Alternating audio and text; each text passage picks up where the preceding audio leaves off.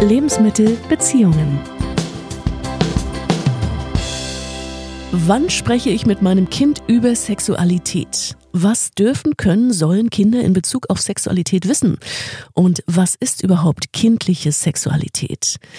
Das ist ein Thema, was immer wieder sehr kontrovers diskutiert wird, begleitet von Unsicherheit, begleitet von Bedenken. Wie gehe ich damit um? Wann ist es dran, darüber zu sprechen? Mit wem? Und wie verhalte ich mich, wenn Fragen kommen? Wo werden vielleicht auch Grenzen überschritten?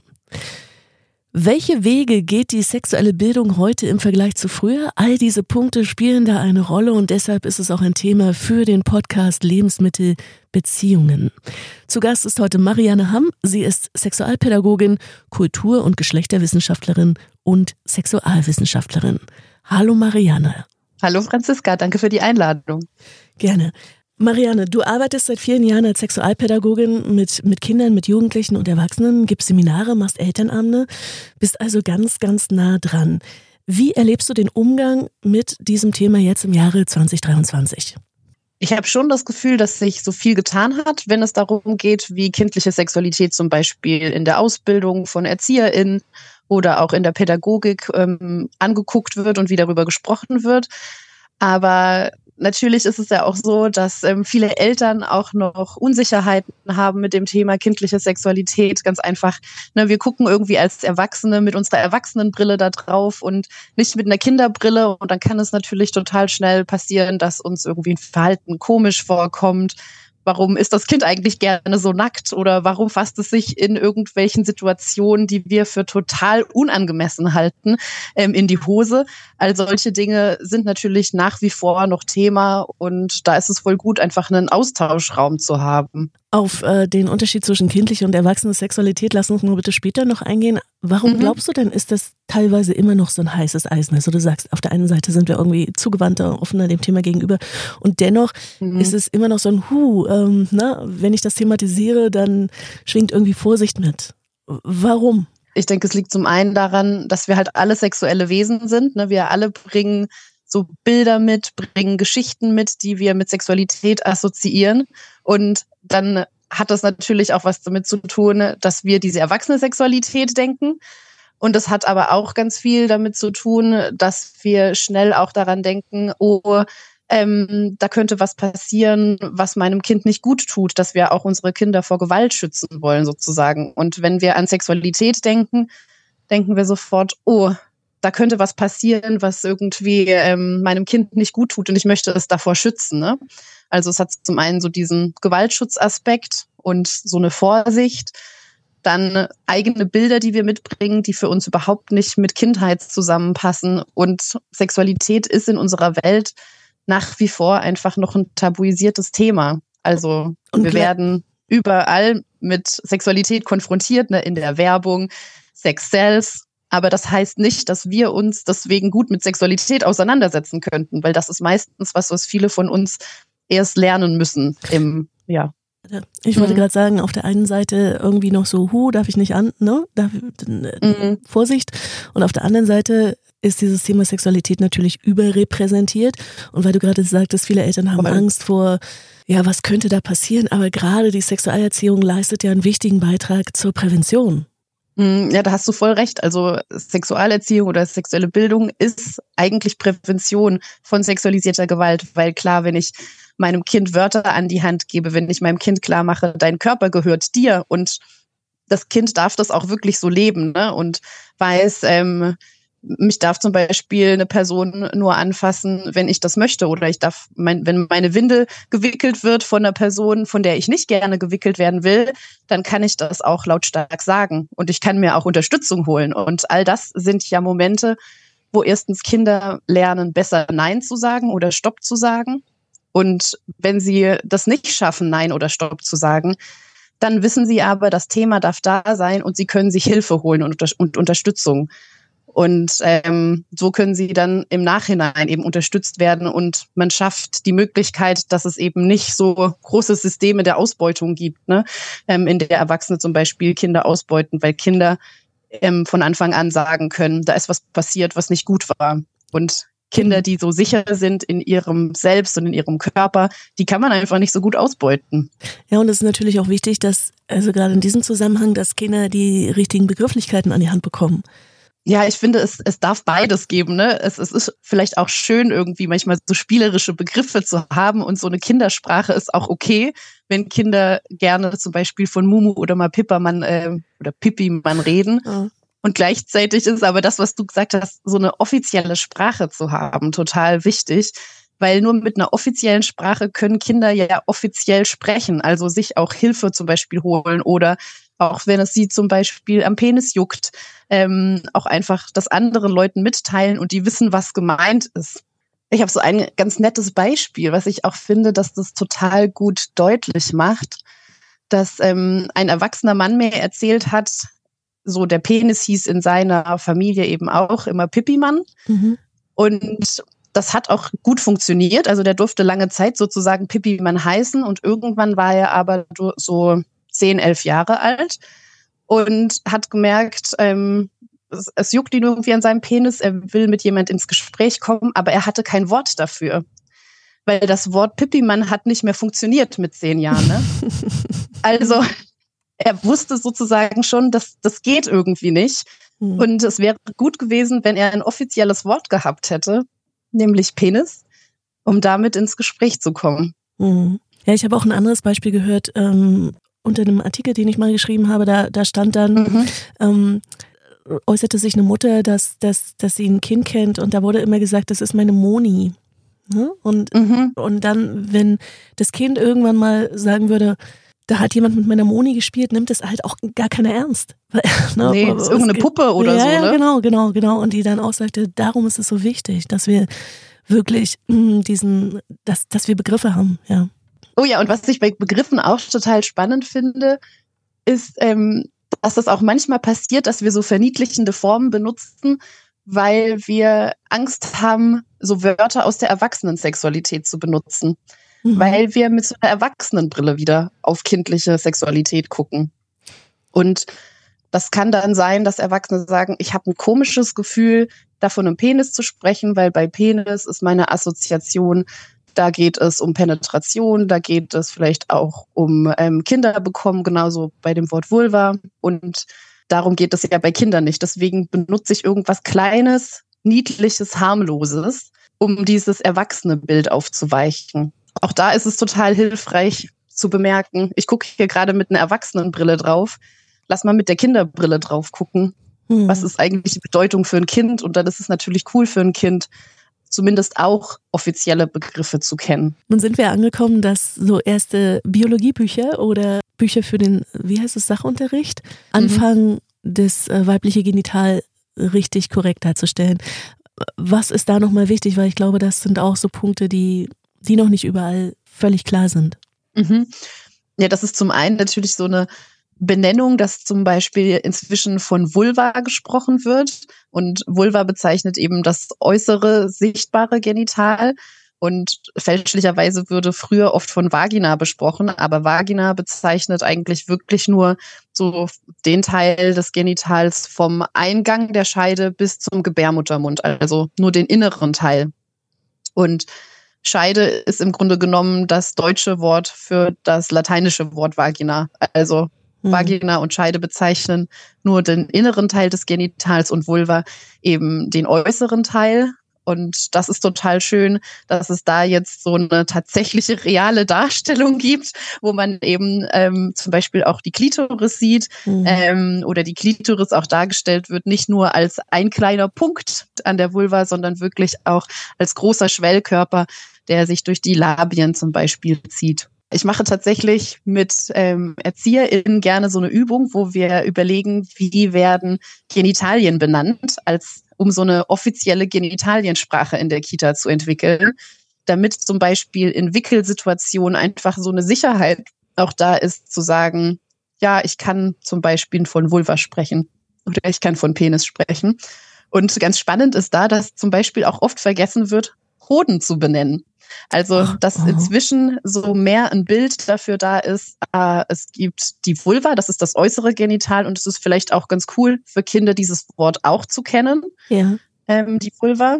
aber dass dann oft als Äquivalent sozusagen nur von Penis gesprochen wird und die Hoden ganz vergessen werden. Aber die sind natürlich auch sichtbar. Okay, dann lass uns noch mal ganz kurz auseinanderklamüsern. Was ist kindliche Sexualität? Was ist erwachsene Sexualität? Weil ich glaube, das ist ganz, ganz wichtig und das ist irgendwie die Grundlage mhm. für, für all das, was, ne, was darauf aufbaut voll. Ja, ich spreche eigentlich richtig gerne auch so in meinen Fortbildungen von so zwei Brillen, die wir aufsetzen. Einmal die Brille für die kindliche Sexualität und einmal die Brille für die erwachsene Sexualität. Und die kindliche Sexualität, da geht es einfach um spielerisches und lustvolles Erleben, wirklich mit dem Körper und allen Sinnen. Und bei der Erwachsenensexualität, da denken wir eher an genitale Sexualität und die ist auch eher zielgerichtet. Also da geht es dann darum, ich habe Lust und ähm, ich verschaffe mir dann diese Lust zielgerichtet. Und oft passiert das dann auch in Beziehungen. Und bei Kindern ist das eigentlich so ein ganz spielerisches Entdecken des ganzen Körpers wirklich. Und die haben überhaupt keine Vorstellung davon, was ist jetzt Sexualität im Sinne von genitaler Sexualität, sondern der ganze Körper wird wirklich lustvoll erlebt. Und ob ich mich jetzt am Arm anfasse oder ob ich mich als Kind an der Vulva anfasse, das macht für mich erstmal keinen Unterschied. Also ich bin einfach so ein interessiertes, forschendes Kind und gucke, ah, wie fühlt sich mein Körper an? Wie sieht denn der aus? Wie sehen Körper von anderen Kindern aus? Also da ist einfach so eine ganz unvoreingenommene Neugier da für das, wer ich bin und meine Sinne. Und wir Erwachsenen, wir denken halt bei Sexualität total oft an ähm, Geschlechtsverkehr, wir denken vielleicht an Masturbation und vor allem denken wir an so Bilder von Erotik und äh, sexuellen Fantasien. Und das sind Sachen, die Kinder ja auch überhaupt nicht haben. Also die haben keine sexuellen Fantasien oder erotische Gedanken, sondern es geht einfach darum, den Körper so lustvoll zu erleben. Und dazu kann dann tatsächlich auch sowas wie Selbststimulation gehören, aber ohne dass sie eben sexuelle Fantasien haben. Nicht absichtsvoll. Genau, ja. Es ist einfach, ich fasse mich gerade zufällig irgendwo an und es fühlt sich gut an und dann fasse ich mich da weiter an. Ne? Mhm. Also zum Beispiel in der Wickelsituation kennt vielleicht der ein oder andere Elternteil dass sich ein Kind dann, zack, die Hand geht sofort zum Genital, dass das Kind das einfach spannend findet, da sich anzufassen und sich gute Gefühle zu machen. Hm. Nun, es ist ja noch gar nicht so lange her, dass äh, wir auch umgeben werden von der schwarzen Pädagogik im Bereich äh, der Sexualerziehung. Bis zum Ende des 19. Jahrhunderts ging es um eine repressive Erziehung. Ein negatives, schambehaftetes Bild von Sexualität wurde dort äh, wirklich vermittelt. Außerehelicher, lustvoller Sex, ohne das Ziel, sich vorzupflanzen, äh, wurde verurteilt, war nicht denkbar. Als, als solches Masturbation verpönt. Was ist heute wichtig, wenn wir über Sexualerziehung sprechen? Das Bild hat sich ja gedreht. Genau, also heute sprechen wir eigentlich eher von einer sexualitätsbejahenden Sexualpädagogik oder sexuellen Bildung, wo es wirklich darum geht, Leuten auch so Tools an die Hand zu geben und einen Rahmen zu schaffen, in dem sie ihre Sexualität für sich selber entdecken können. Ne? Also wo ich, bei Sexualität ist individuell, wie ich mein Geschlecht wahrnehme, ist individuell, wie ich meinen Körper wahrnehme, ist individuell, genauso wie ich meine Beziehung lebe und meine Bedürfnisse wahrnehme. Und das alles gehört jetzt zum Thema Sexualität. Das ist alles individuell. Es geht also darum, gerade im Bereich Kita oder im Kinderbereich einen Rahmen zu schaffen, in dem Kinder einfach ihre Sexualität selbstbestimmt und sicher entdecken können. Also ganz weit weg von Sexualität ist nur was, was gelebt werden darf, wenn es um Fortpflanzung geht. Weil in diesem alten Denken ist ja kindliche Sexualität, die taucht ja gar nicht auf, ne? Genau, und wir finden schon auch noch so mh, hm, repressivere Elemente, zum Teil in der Sexualpädagogik, ähm, in der zum Beispiel Vielfalt nicht so mitgedacht wird oder in der zum Beispiel auch gesagt wird, Sex gehört in die Ehe, aber das ist sozusagen nichts Offizielles mehr wie Sexualpädagogik gedacht wird, was mich persönlich natürlich sehr freut, eher so diesen Vielfalts- und Selbstbestimmungsaspekt mit drin zu haben in der Sexualpädagogik. Hast du dafür konkrete Beispiele? Ich denke schon an zum Beispiel so sehr radikal kirchliche Kreise zum Beispiel, wo sowas noch gedacht wird, wo ich zum Beispiel auch erlebt habe, wenn ich in Schulen war, dass da Kinder aus solchen Familien schon nochmal andere Fragen mitbringen oder eine, eine ganz andere Unsicherheit haben mit dem Thema, ne? weil sie denken, warum machen wir jetzt was zum Thema Sexualität? Darf ich doch sowieso erst leben, wenn ich ähm, heirate? Mhm. Und auch da finde ich es total gut, halt ja einen Blick zu haben. Und da habe ich festgestellt, es ist voll gut zu sagen, wir beschäftigen uns heute mit dem Thema Sexualität ähm, oder mit dem Thema erstes Mal und ihr guckt einfach für euch. Das heißt nicht, dass ihr Sex haben müsst. Vielleicht werdet ihr nie Sex haben. Vielleicht werdet ihr erst Sex haben, wenn ihr in der Ehe seid. Vielleicht hattet ihr schon Sex. Wir gucken uns einfach an, falls ihr Sex habt und wenn es soweit ist, wie könnt ihr verhüten? Mhm. So als ein ein Beispiel. Für mich ist das nicht mehr so ein Teil Sexualpädagogik, der offiziell genutzt wird. Deswegen habe ich das gesagt. Also wenn ich ähm, Sexualpädagogik mache oder wenn die Bundeszentrale für gesundheitliche Aufklärung Sachen rausgibt zu Sexualpädagogik oder Pro Familia oder die AIDS-Hilfe, dann ist dieses Repressive dann nicht präsent drin. Aber natürlich ist so eine repressivere Sexualmoral trotzdem auch in, in manchen Familien noch präsent. Hm. Nun hast du gesagt, klar, Sexualerziehung findet schon im Kindergarten statt. Und bei vielen Eltern ist dennoch die Verunsicherung, ist das nicht zu früh. Das heißt, wann ist es dran? Gibt es dafür so eine Pi mal Daumen-Regel?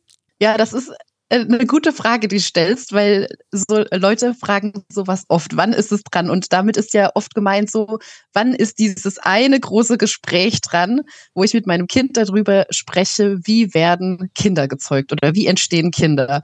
Aber unser heutiges Verständnis davon, was Sexualität ist, ist ja irgendwie viel weiter gefasst. Ne? Sexualität, das begleitet uns wirklich eigentlich von der Zeugung bis zum Tod, weil es eben um mehr geht als nur um die Frage, wie entstehen eigentlich Kinder oder später für Jugendliche, wie verhüte ich eigentlich, sondern es geht darum, wie kann ich mich selber sinnlich erleben, vielleicht um das so zusammenzufassen. Und es geht auch darum, äh, wie erfahre ich mein Geschlecht, äh, wie erfahre ich meinen Körper, wie merke ich, welche Bedürfnisse ich habe und wie kann ich die äußern. Und das sind ja Dinge, mit denen sind wir von ganz, ganz klein auf schon befasst. Ne? Also all diese Themen von wer bin ich eigentlich? Oder auch so Fragen wie, ich habe Hunger, wie viel ähm, möchte ich essen? Das ist vielleicht auch eine Frage, die Erwachsene oft umtreibt, wo sie denken, hm, was hat das jetzt vielleicht mit Sexualität zu tun? Und es hat natürlich was mit Sexualität auch zu tun, weil es zu diesem Erfahrungsbereich der Bedürfnisse gehört. Und ganz viel von dem, was wir sexuell lernen, lernen wir in Bereichen, die uns erstmal gar nicht so sexuell vorkommen als Erwachsene. Nämlich zum Beispiel die Frage, ähm, wie viel möchte ich persönlich als Kind essen und wann ist Schluss? Und wenn ich sozusagen merke, ich kann das sagen und ich kann das für mich bestimmen und Leute achten darauf und hören darauf, dann kann ich natürlich auch nachher viel besser meine Grenzen artikulieren und ich kann die Grenzen von anderen besser artikulieren. Mhm. Genau, deswegen ist so die Frage, wann ist es dran? Es ist eigentlich immer dran. Na dann vielleicht umformuliert, wie viel ist denn dran? Weil wann finde ich als Eltern den richtigen, die richtige Regulation, um zu sagen, okay, das ist jetzt hier wirklich die Information, die das Kind braucht und mehr mhm, ist es nicht. Voll. Ähm, da ist auch richtig gut, wenn man auf die eigenen Grenzen achten kann und immer überlegen kann, wenn Kinder tatsächlich Fragen stellen, zum Beispiel, sowas wie, hast du auch Sex gemacht, um ein Kind zu bekommen? Kann ich das natürlich beantworten, wenn ich das möchte. Ähm, aber wenn das Fragen sind, die mir vielleicht zu intim sind, dann kann ich nochmal überlegen, was steckt eigentlich hinter der Frage? Ne? Was will das Kind eigentlich wissen? Das will wissen, ob das normal ist, ob das Leute machen, dann kann ich das ja auch einfach beantworten, ohne von mir selber zu sprechen. So, es kommt eher, habt ihr auch Sex? Ja, aber wo muss ich denn mhm. nicht unbedingt mitteilen? Und die Frage ist ja auch, wenn ich es mitteile, was habe ich als Erwachsener davon? Also das hat ja dann nichts mit dem Kind zu tun, sondern es ist ja dann ein Bedürfnis von mir, irgendwas mitzuteilen, mhm. was, was gar nicht dran ist und wofür brauche ich das? Weißt du, was ich meine? Nee, ich weiß gerade nicht, was du meinst. Sag nochmal. Wenn ich als Erwachsene mehr Informationen preisgebe als nötig, mhm. dann ist doch die Frage, wofür brauche ich das in dem Moment als Erwachsener? Ich könnte auch sagen, hier ist Schluss. Also um wen geht es denn dann, mhm. wenn das Kind eine Frage hat? Okay. Und in dem Moment, wenn ich mehr Preis gebe, denke ich immer, okay, es geht nicht um das Kind, sondern es geht um den Erwachsenen.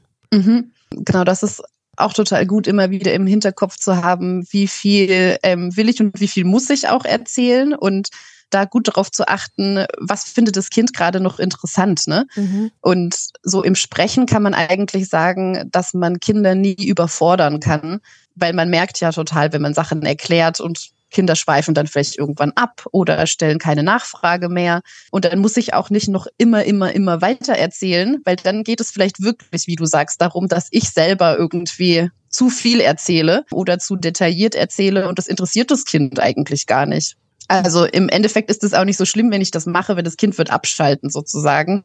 Ich muss mir da nicht so große Gedanken machen, zu viel zu erzählen, aber ich kann mich oder ich darf mich natürlich auch fragen, wenn ich Sexualität als erwachsene Person total viel thematisiere und irgendwie dem Kind ganz haarklein immer erklären möchte, wie Kinder entstehen und wie genau Sex aussieht und was da genau alles wie passiert bei mir persönlich, dann darf ich mich natürlich auch fragen, warum muss ich das denn jetzt dem Kind so genau erklären? Das interessiert sich doch gerade da gar nicht mhm. für.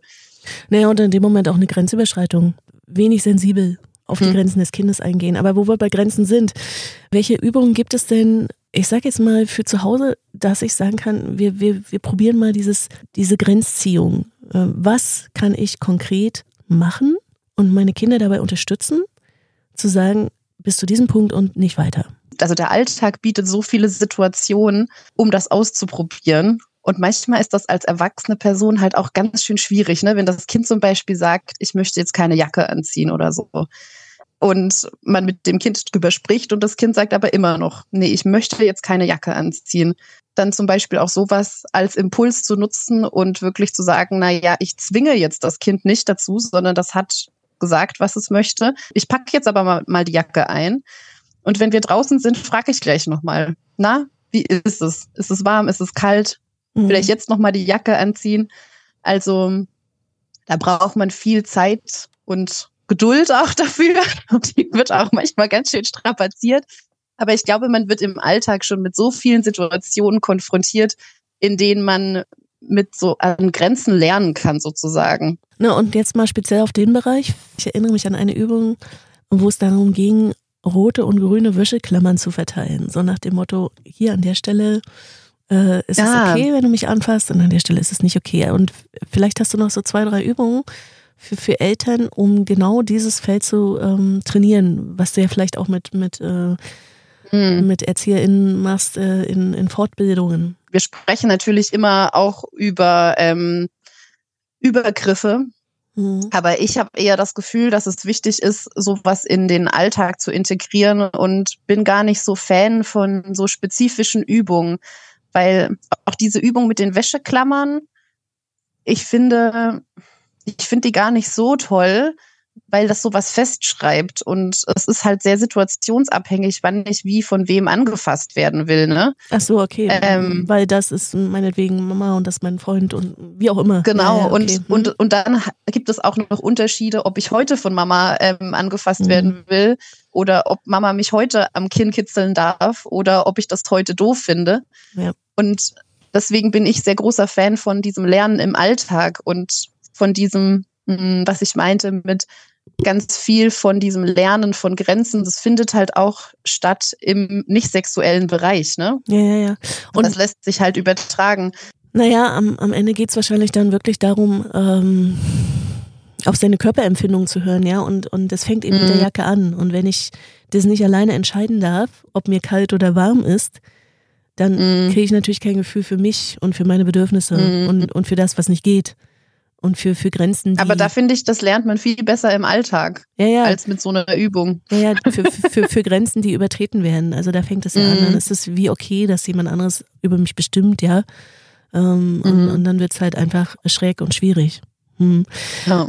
Vielleicht ein Beispiel aus der Kita kann total gut sein. Ähm, dass wenn Kinder neu sind und es dann um die Wickelsituation geht, dass man eben guckt, ähm, da sind die Eltern vielleicht erstmal dabei und die wickeln das Kind und die zeigen den ErzieherInnen sozusagen, wie wird dieses Kind gewickelt und worauf kann man achten und geben sozusagen damit auch die Erlaubnis an die ErzieherInnen weiter, das Kind zu wickeln.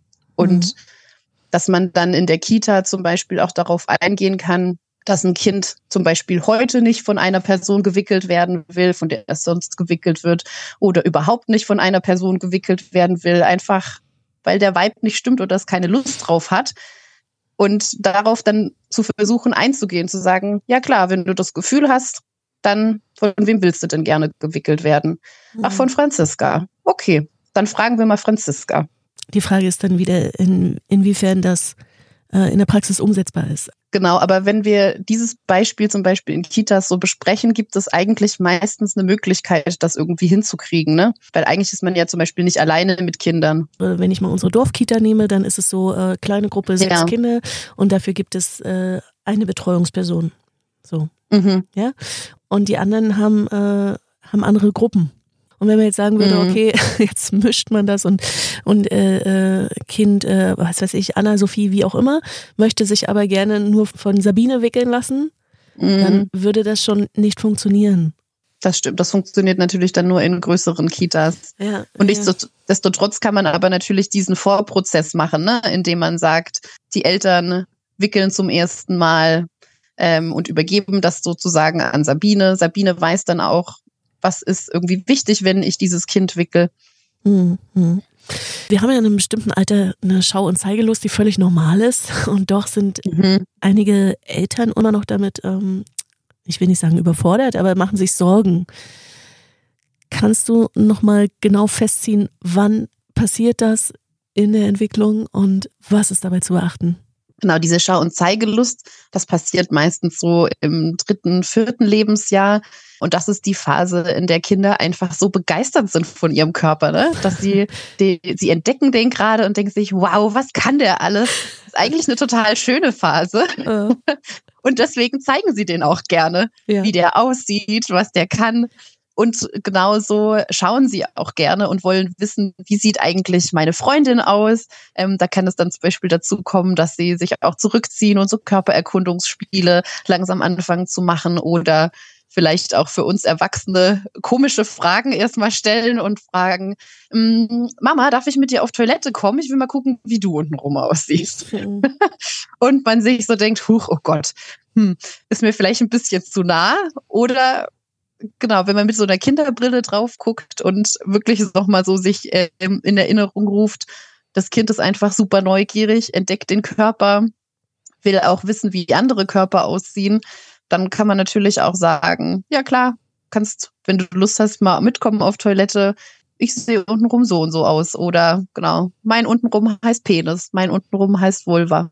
Genau, im Grunde genommen kann man so diese kindliche Neugier einfach ja, sich daran erfreuen. Und wenn man das Gefühl hat, ups, das Kind hat ja noch nicht so soziale Regeln verinnerlicht und ich bin irgendwie im Supermarkt und das Kind ähm, zieht irgendwie den Rock hoch und die Unterhose runter und setzt sich irgendwo in der Ecke und guckt sich da an, weil es halt einfach jetzt gerade Lust drauf hat. Ne? Kindliche Sexualität ist spontan. Und dann kann ich einfach dem Kind erklären, ah, du guckst gerade deine Vulva an, das ist auch voll okay, aber hier ist nicht der richtige Ort. Du kannst das gerne daheim machen. Zieh dich bitte an. Und dass man einfach so im, ähm, im Kopf hat, es geht eher darum, wenn man so ein Verhalten bemerkt, das erstmal prinzipiell als was Positives aufzunehmen, weil es einfach so ein kindliches Neugierverhalten ist, was ganz normal ist. Aber wir können natürlich schon noch mal drauf eingehen, ist der Ort eigentlich gerade passend, wo das passiert, oder ist der Zeitpunkt eigentlich gerade passend? Zum Beispiel irgendwie beim Frühstückstisch oder so ist der Ort oder der Zeitpunkt vielleicht nicht passend, dann kann ich das einfach erklären. Genau, ähm, genau. Und dann kann ich ja auch darauf hinweisen und sagen, du, da gibt es einen tollen Ort für, das ist zum Beispiel dein genau. Kinderzimmer. Ja. Und, mhm. und genauso darf ich ja auch eigene Grenzen setzen. Also ähm, ich erinnere mich nur so an, an, an die Zeit mit meiner Tochter ich so, mhm. irgendwann kam der Punkt, dass ich gesagt habe, nö, du da, das, ich möchte jetzt nicht, dass du meine Brust antouchst, ja, das ist jetzt auch nicht mehr dran. So, und dann ist es okay, aber ich muss es eben mitteilen. Total. Und die Frage ist, in welchem Ton ich es mitteile. Und es geht da gar nicht darum, irgendwie zu schimpfen oder zu meckern, sondern dann auch mhm. einfach seine persönlichen Grenzen festzustecken und zu sagen, hier, hier ist jetzt Schluss. Ja. Voll. Ich finde es immer ganz hilfreich, wenn man versucht, so einen Schritt zurückzugehen und zu beschreiben, was gerade passiert. Zum Beispiel bei dem, was du gerade gesagt hast, zu sagen, ah, ich merke gerade, du fasst meine Brust an, das mag ich nicht so gerne, bitte lass das. Mhm. Mhm. Genau. Nun gibt es ja ganz, ganz viele Kinderbücher, die sich mit diesem Thema auseinandersetzen. Du, ja. ich weiß, dass du, dass du, dass du eine kleine Sammelleidenschaft hast, um es mal äh, so mhm. auszudrücken. Äh, aber was ist denn sinnvoll? Auch im Sinne von, du hast es vorhin angesprochen, im Sinne von Diversität. Ähm, was würdest du sagen, lohnt sich? Was kann man sich angucken? Mm, es gibt inzwischen total viele Bücher mit so einem vielfältigen Ansatz, was ich richtig schön finde. Und so eins meiner absoluten Lieblingsbücher ist Wie ein Baby entsteht von Corey Silverberg und Fiona Smith. Ähm, das ist tatsächlich schon ein bisschen älter, aber hat an Aktualität echt nichts verloren. Und da wird so richtig schön runtergebrochen, was es eigentlich braucht, damit ein Baby entsteht.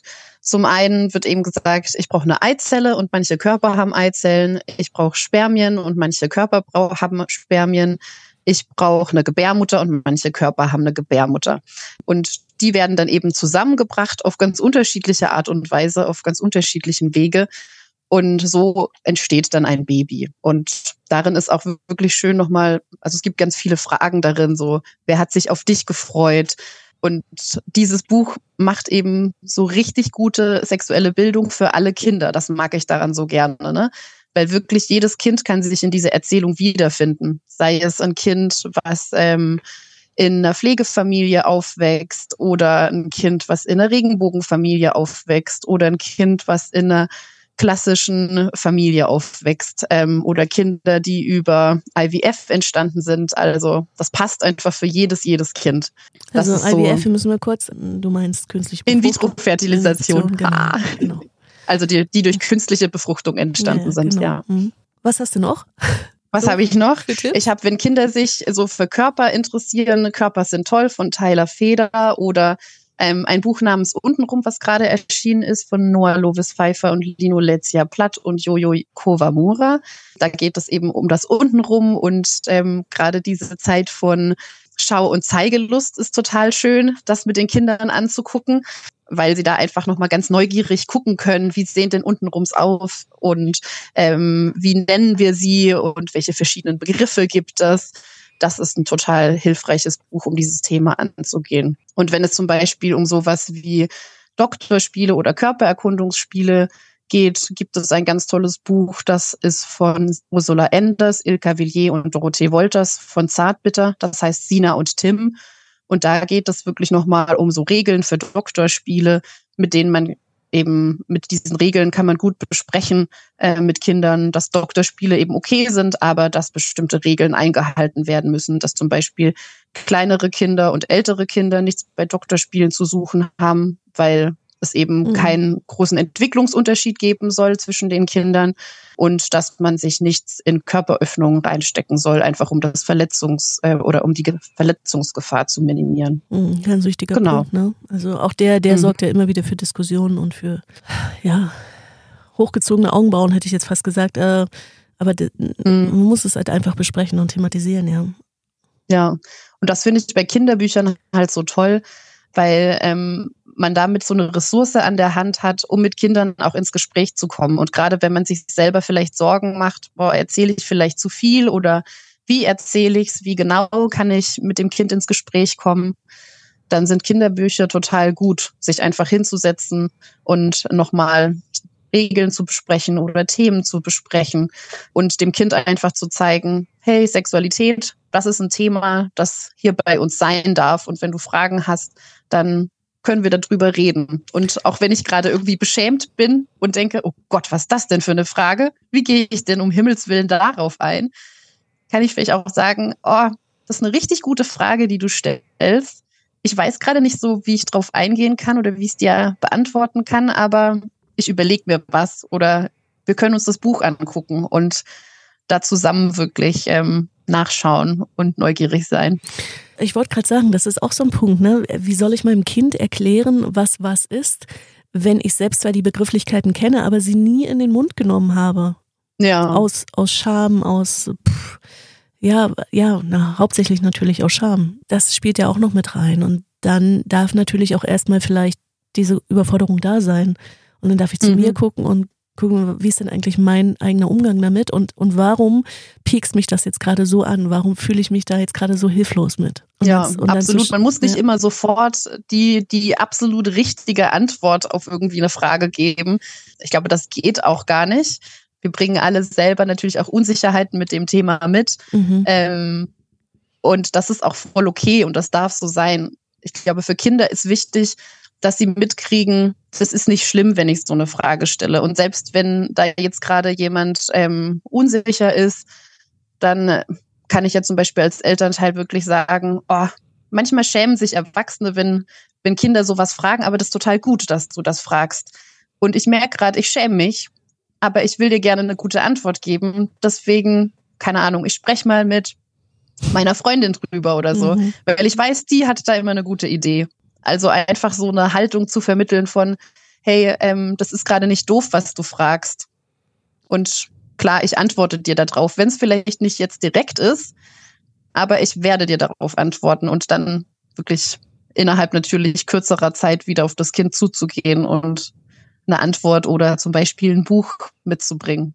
Naja, und, und damit eben wirklich in den Kontakt zu gehen und nicht das zu vermeiden, mhm. zu verteufeln, was auch immer. Ähm, also es zu problematisieren, nicht zu bagatellisieren, nicht zu dramatisieren, sondern einfach zu sagen, okay, es ist jetzt dran und ich kümmere mich und ich bin für dich da. Mhm.